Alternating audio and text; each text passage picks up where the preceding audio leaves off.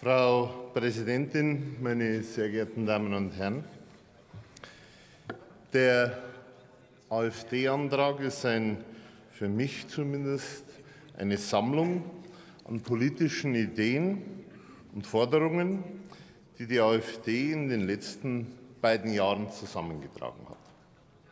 Und ich möchte als erstes schon hier in aller Deutlichkeit feststellen, dass so eine Debatte durchaus möglich sein muss und dass die Demokratie von solchen Debatten natürlich auch lebt, dass man hier etwas hat, was gefordert wird und dass man hier natürlich auch jederzeit das parlamentarische Recht hat, so etwas abzulehnen.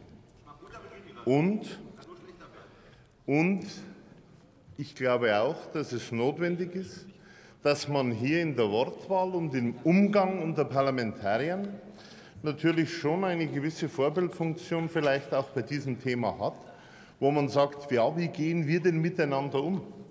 Und ich glaube, wir sollten hier getrieben sein von einer hohen Fachlichkeit, aber auch von einer Analyse, die es für die Menschen möglich macht, das komplett auch im Detail zu verstehen. Es hat natürlich, wenn man auch die Reaktionen hier von Ihrer Seite hört, dass hier viel Emotion dabei ist. Und das ist generell ja nicht verkehrt, weil es somit auch ein Ausdruck von Leidenschaft ist, dass man hinter diesen Punkten, die man hier fordert, auch steht. Aber es hat natürlich oft auch bei Ihren Aussagen, und ich möchte Ihnen das nicht unterstellen, dass Sie hier im Volk Missgunst und Spaltung und dergleichen senden wollen oder auch streuen wollen. Aber es hat den Anschein, dass natürlich schon bewusst auch diese Dinge so platziert und formuliert werden, dass man das auch annehmen könnte. Und das ist etwas, was eher in meinen Augen schwierig ist. Und, und meine sehr geehrten Damen und Herren, ich glaube auch, diese Forderung nach einem Untersuchungsausschuss hat natürlich schon auch einen gewissen Unterton, der hier etwas Negatives über dieses ganze Thema legt.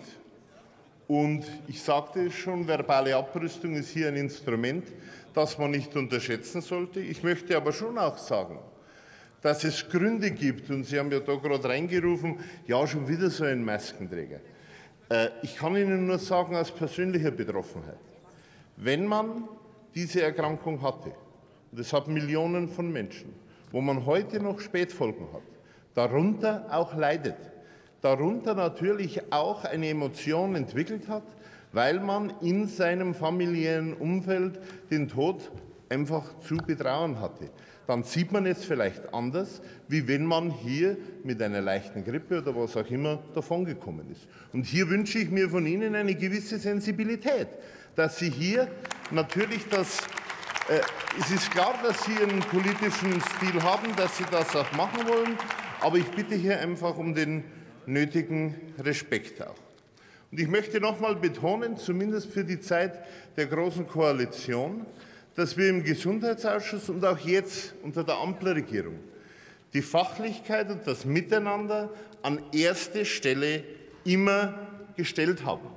Und dass man hier auch abgewogen hat, Maßnahmen zu ergreifen, die politisch natürlich nicht schön sind, ich kann das selbst aus persönlicher Erfahrung im Wahlkampf natürlich auch, wie so viele andere berichten, wo es Gastronomen gab, die mich nicht mal mehr in ihre Räume gelassen haben, weil sie gesagt haben, ihr wart dabei, dass wir hier gastronomische Einrichtungen zugesperrt haben.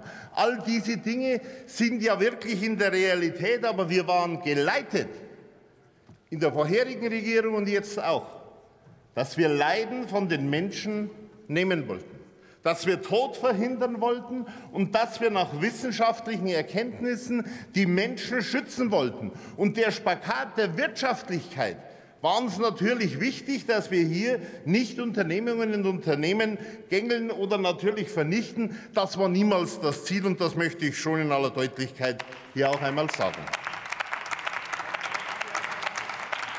Minister Spahn und auch Minister Lauterbach haben in einer Art und Weise hier immer auch gewarnt. Jeder hat natürlich seinen eigenen Stil. Und natürlich kann man jetzt, wo wir zwei Jahre weiter sind, sagen, ja, also vollkommen falsch. Aber die Propheten, die es mir nachher erklären, die sind mir immer die allerliebsten. Wir brauchen vorher natürlich hier die Richtungen, wenn man Entscheidungen treffen muss. Das ist doch das Entscheidende. Und wenn hier Minister Lauterbach sagt, dass die Pandemie, das hat er heute wieder gesagt, nicht zu Ende ist, dann kann ich nur sagen, da hat er recht. Und Und ich kann Ihnen nur auch immer wieder sagen, das Ziel muss es sein, die Menschen in einer Krise mitzunehmen, den Menschen verständlich zu kommunizieren, was Sache ist, natürlich auf der Grundlage von Wissenschaft und Forschung. Und das muss auch klar sein, dass man ins Gelingen verliebt ist. Ich sage das immer wieder. Und da muss man zusammenarbeiten. Und da ist es egal, ob in Regierung oder in Opposition. Und das ist die Bitte natürlich auch an Sie. Kommen Sie hier in das Boot der Demokraten zurück, die sich bemühen, für die Menschen da zu sein, nicht nur mit Worten und mit Sätzen, sondern setzen Sie auf Zusammenarbeit, setzen Sie auf Lösung. Wir müssen diese Situation meistern. Das ist das Ziel, was die Menschen haben, und das ist auch der Auftrag an die Politik. Herzlichen Dank.